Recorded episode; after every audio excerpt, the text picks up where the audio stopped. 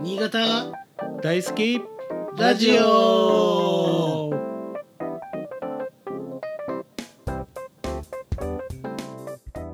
今回は聞き酒シウマさんの後編です。それではどうぞ。新潟以外の日本酒だとおすすめの地域とかありますか？そうですね。やっぱり私関西いたこともあってあの大阪もですし奈良和歌山とかのお酒も私も好きですね。結構やっぱり関西だとうん。あの灘伏見とか結構、はい。あの酒どころではあるんですけどその近くの奈良であったり和歌山も結構いい酒蔵も出てきてて、はいうん私は好きです。ね。はい。結構あの新潟のお酒とはどういう違いがありますか？なんか。そうですね。やっぱりお水が全然違ったりあと使う酒米がね全然違うんですね。あの、結構こ新潟だとあの500万石。とかあとうん。コシタンレっていう日本あ酒米が主流なんですけど、はい。やっぱあの関西の方だともちろん山田錦も、ね、あの兵庫県のお酒米ですしあと全然お米が全く違うのでそっか酒米が違うからまた全然違っちゃうんだ。そうなんです。全然ね違う。あと使う酵母とかも全然、うんあのはい新潟とは種類が違ったりするのでその地域性も出て楽しいなと思います。でお水も違うわけですそうなんです。そうそう本当楽しいです、うん。気温とかの違いも結構出るんですか？味に気温の違いも出ますね。あの日本酒基本的にはあの缶作りって言ってあの冬に仕込むっていうのが、うん。あの一般的なんですけど新潟って結構雪降るじゃないですかなんであの、はいまあ、日中も通してあのずっと低い気温維持できるんですけどやっぱり西の方とかだと雪降んなかったりっていうところだとやっぱちょっとあの日中と夜との気温差が出たりして、まあ、ちょっとお酒作りにもそれも変わってくる。はい。でちょっとそこもやっぱり地域のあの違いがあるのかなと思います。なるほど、うん。まあ、それによってこうなんだろう当てとかもねおつまみも変わってくるんでしょうあ食そうですね。ね合う食事もはい違うんでしょうね、そうですね、あのうん面白い。そこも面白くてやっぱりあのお料理と一緒にね楽しむっていうのがいいかなと思うので結構新潟ってなんかあの塩辛いというかしょっぱい感じのはい。ね、ものがやっぱり地域的に多かったりするかなと思うんですけどやっぱりそうやって新潟のお酒とも合いやすい。でやっぱり関西とかだとまたちょっと違うあのあれとかその地域によって全然違うのでやっぱりなんかその地域のあのなんだろう郷土料理とか、まあ、食べられてるものとお酒ってすごいなんか合うんだなとか、まあ、どっちがちょっと先かは分かんないですけどあの面白いなと思いますその地域知るにはすごい面白い一つだなと思ってます。確かにすごい。新潟うんにいる時間って今どお住まいってどちらなんですか？今は新潟市に住んでます。はい。で結構全国うん行ったりするわけですよね。結構行ってますね。月に12回は県外に行ってます。あでも基本は結構新潟に行って、はいこういうふうにオンラインで住んだりすることが。そうです。オンラインで住むことも、はいうん。あります、はい。あとは、まあ、実際のイベントってことも多いのでやっぱ日本酒を直接楽しんでいただきたいので、あと大阪が78割かな、はい。あとはまあ東京でも、はい、でもなんか同じような活動をされてる方って新潟にいらっしゃるんですか、新潟にも、はい、あの修学講師やってる方ちょっと数名いたりもするので、うんまあ、それぞれいろんな、はあの切り口で日本酒を進めるっていう活動をしてますね。うんでも数名しかいないんです新潟なのに。あもっといるようなイメージですが。そうです。意外にね少ないんですよね。新潟でもっとなんか増えてもいいのかなって私も思いますし。利き酒師の方は、あ木崎市は結構人数はいます。ただあのあ。木崎市も趣味で取ってる方もいたりああとあの飲食店にあの完全に飲食店に入ってその飲食店のいや木崎市が選びましたみたいなのが歌えるのでその飲食店専門でやったりする方もいるのであの結構幅広く活動してる人って実は少ないのかなと。ああなるほど、うん。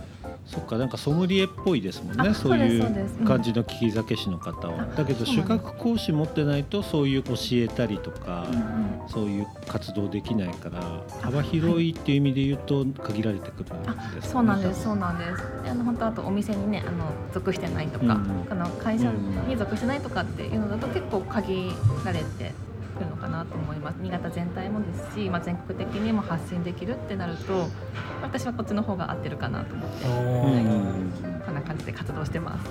まゆさんが一番好きな斉藤さん。はいはい。斉藤さん。ゆまさんですなんて言ってる俺さっきから。ままゆさんって言いましたいや全然大丈夫。よくあります。いやー俺なんかもうダメだね。いやもうお疲れな。50歳になったんですけど。えそうおめでとうなんですか？ございますそうなんですよ。いえいえ。いやー50怖いね50ってね。俺この前もなんかずっと人の名前間違って呼んでて お客さんの取締役のなんそれかはなかなかヒヤッと。なんて人ずっとさんさんって言っててこれ伝令のせいにしちゃいかんね。いやそれ指摘しづらいな打ち合わせとかだとすみません。全然全然。大丈夫いや心が広いなやっぱり。日本酒飲んでる人は。日本酒好きに悪い人いないでごめんなさい。じゃあゆまさんの新潟で、まあ、日本酒は何であれうんうん。逆に当ての方で好きなのってありますか？あーほんと先日あの酒の陣で食べたばっかりなんですけどやっぱ美味しいなと思ったのが村上の鮭の先浸し。ああ酒びたし。はい。あれってやっぱり新潟のお酒のためにあるなって再実感しました。あの酒とばみたいな感じですけどあのあれあそこにお酒をちょっと浸してお食べるんですけどそうするともう本当にお酒のあの旨味が旨味と鮭の旨味がもうすごいぴったりあってもう染み込んでてもう完全にあれははい。酒進むためにあるあてだなと思って。本当に美味しい。でへーその浸した酒をまた飲んで。そうです。その通りです、いや最へ高だなそれえいいですいやそれ聞いてるだけでもう村上行きたくなっちゃう。ね確かに。そうなんですよね。で締め張り。はい締め張り飲んで。それは素晴らしいな。ぱり美味しいなと思いました。酒浸しってこうやって食べるんだ。知らなかったです。そうなんです、うん。なんかね実は私もあの本当数年前にこの食べ方知ったんですけど、はい。ね、実はなんかあんまりそうやって食べなかったりするからやっぱ正しい正しい食べ方というかちゃんと、ま、あの伝統的な食べ方すると本当にこんなに美味しいんだって感動しましたね。へえうん俺もなんか年末に、はい。あのはい。村上な瀬波で泊まってたんですよそうなんですね。その時に酒浸しが出ててははい。だからその時美味しくてあーなんかねそのまま酒浸し食べてはい。もうすぐ飲んじゃって。もうすぐ終わっちゃですよったんだけどね。もうねあれ本当進みますよね。でも美味いしいなと思って。そう改めてね新潟の方にも実は食べてる方って少ない気もするので改めて食べてほしいなと思いました。なるほど。皆さんこれはじゃあ食べましょう。ぜひ。おすすめです。来週新潟帰るんで。あ、はい。そうなんですね。買いに行こ 本当におすすめ。あとあの缶ずりとかもこの前妙高行った時に食べたんですけどうあーこれはい。も美味しかったですね。あのーこの君の石蔵さんっていうところでそれもあの講座やったんですけど、それであの一緒に日本酒と合わせたんですけどすごいあってやっぱ缶ずりのあのーえのき漬けとか結構いろんなバリエーションもあったのでうん。それとも日本酒合いましたしもう君の石さんもはや缶ずりに合う日本酒を作ってました。逆に？すごいすごい。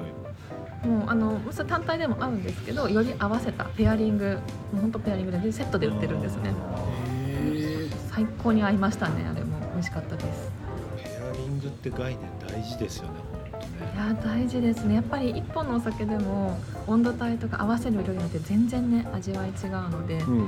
こはちょっと最高な状態で楽しんでいただきたいですね。缶釣りで行くとこの前新幹線乗った時にはい。うんうん。南蛮エビの缶釣り干しみたいのがあってー。すごく美味しかったです。今送ります？おおこれを新幹線の中で車内販売で買って日本酒飲んでました。これ美味しいですよねこれ美味しかったですね。えそう結構感動してうん。あの、うん。おつまみにしては600円高いなと思ったんですけど、うん。多分それぐらいの値段で新幹線の車内でも売ってていやでも食べたらあすっげえこれ日本酒に合うなと思って一人で新幹線の中で酒盛りしてました。あ本当。へえ最高ですね。買ってみようこれ。これ美味しかったです。一人新幹線の中で酒飲みしてた。いやーそうですね。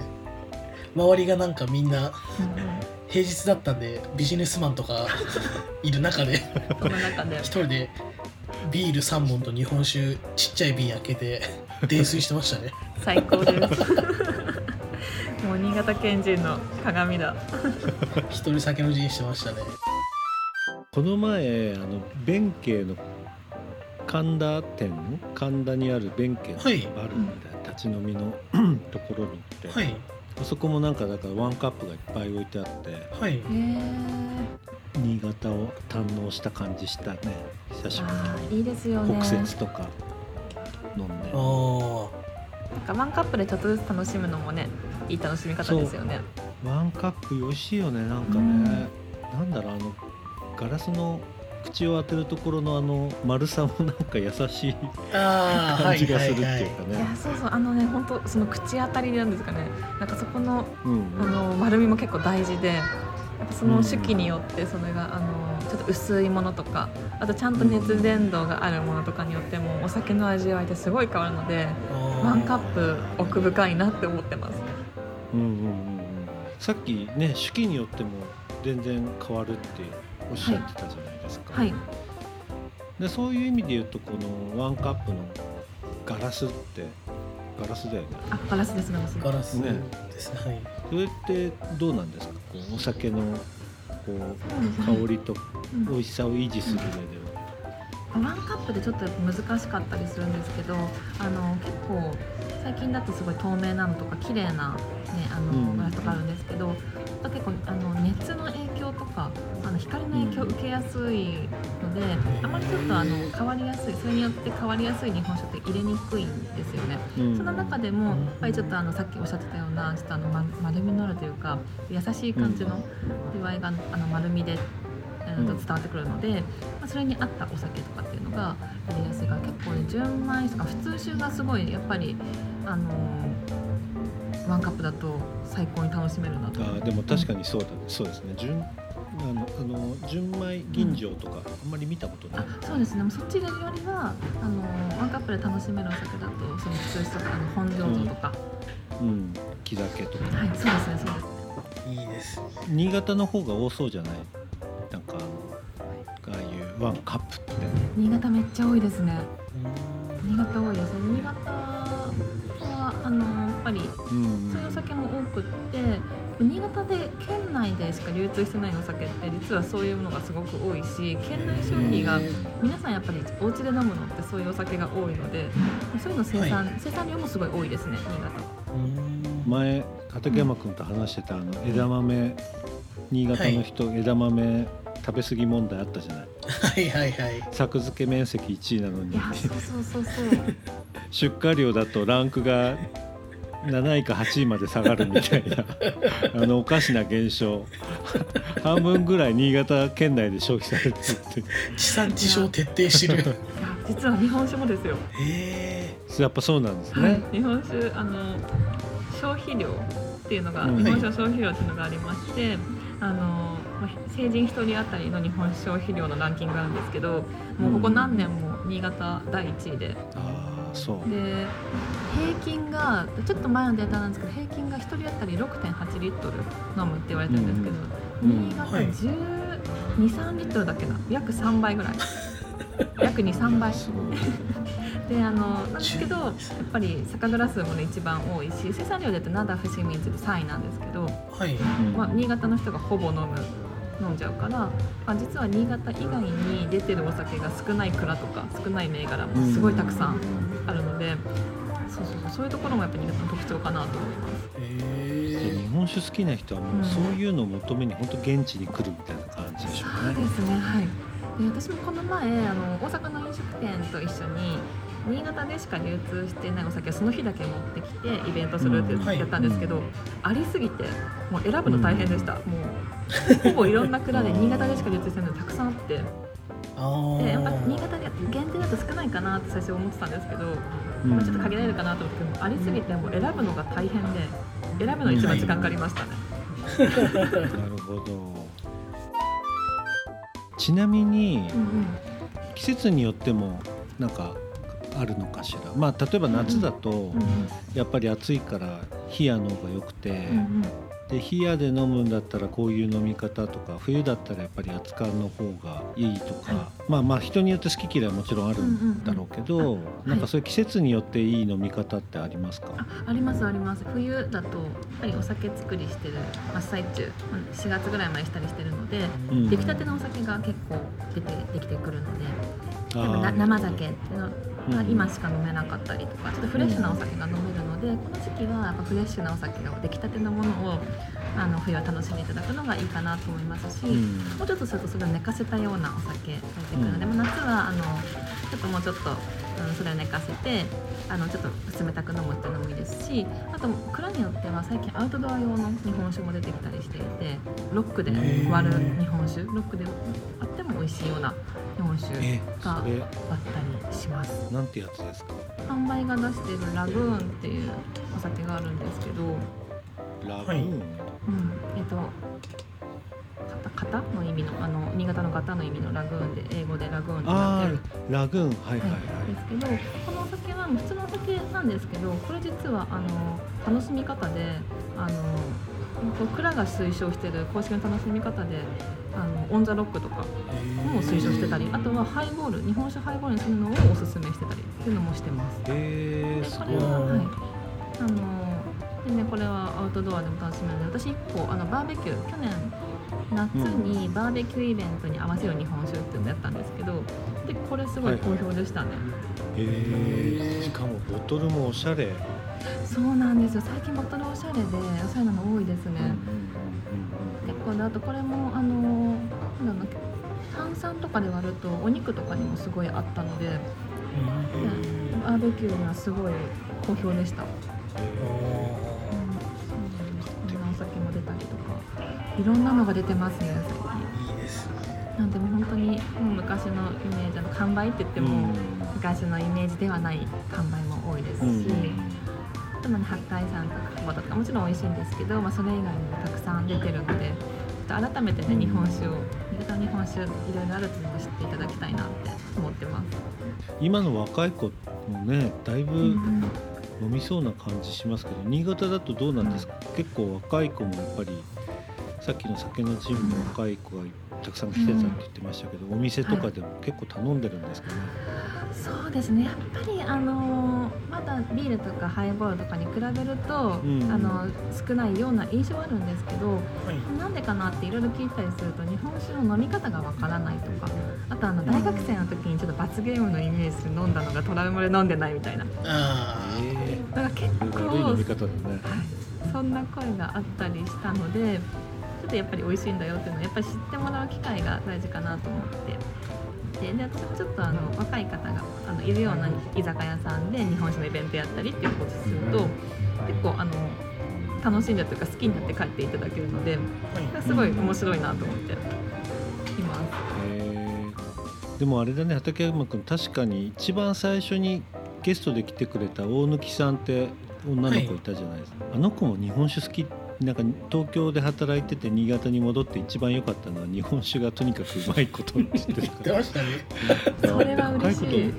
若い子若い子もやっぱり多いんだね、うんちゃんとした日本酒飲むとやっぱり美味しいって思うんでしょうね本当にその、うん居酒屋の飲み放題で単に日本酒しか書いてないやつしか飲んでないから。そうそうそうそうう。んうん。冷酒みたいな感じですもんね。うんですね。1号とかね。そう。何入ってんだこれみたいなやつがそうそうそうそうそう。やっぱりあの新潟帰った時にしっかりこう飲み歩く時間作んないとダメだよね。そうですね。そうです改めてね。ねあと酒蔵見学とかも結構蔵やってるので、そういうところ行くとまたちょっと一層楽しめるんじゃないかなと思います。確かに。あー確かに行ったことないな酒蔵見学、うんでもなんか印象的に酒蔵とか車で行っちゃいねついつい車で行くと飲めないんじゃないか問題。そうなんです。それはね、私も抱えてる大きな問題。で。だからゆまさんがさっき言ってたツアーとかいいですねあバスでみんなで行ったりす。るそうとそうそうそう。そういうのじゃないとな。バスだとねかなかね行けないので、うんうんうんうん。泊まりとかじゃないとね行けないですもんね。そうですね。確確かに新潟の酒蔵はそうだな。きっと車がないといけないところ多いんでしょうねですね結構やっぱメジャーなとこだと新潟駅近いあの今代司さん。とか。だと駅から歩いても行けるんですけど、うん。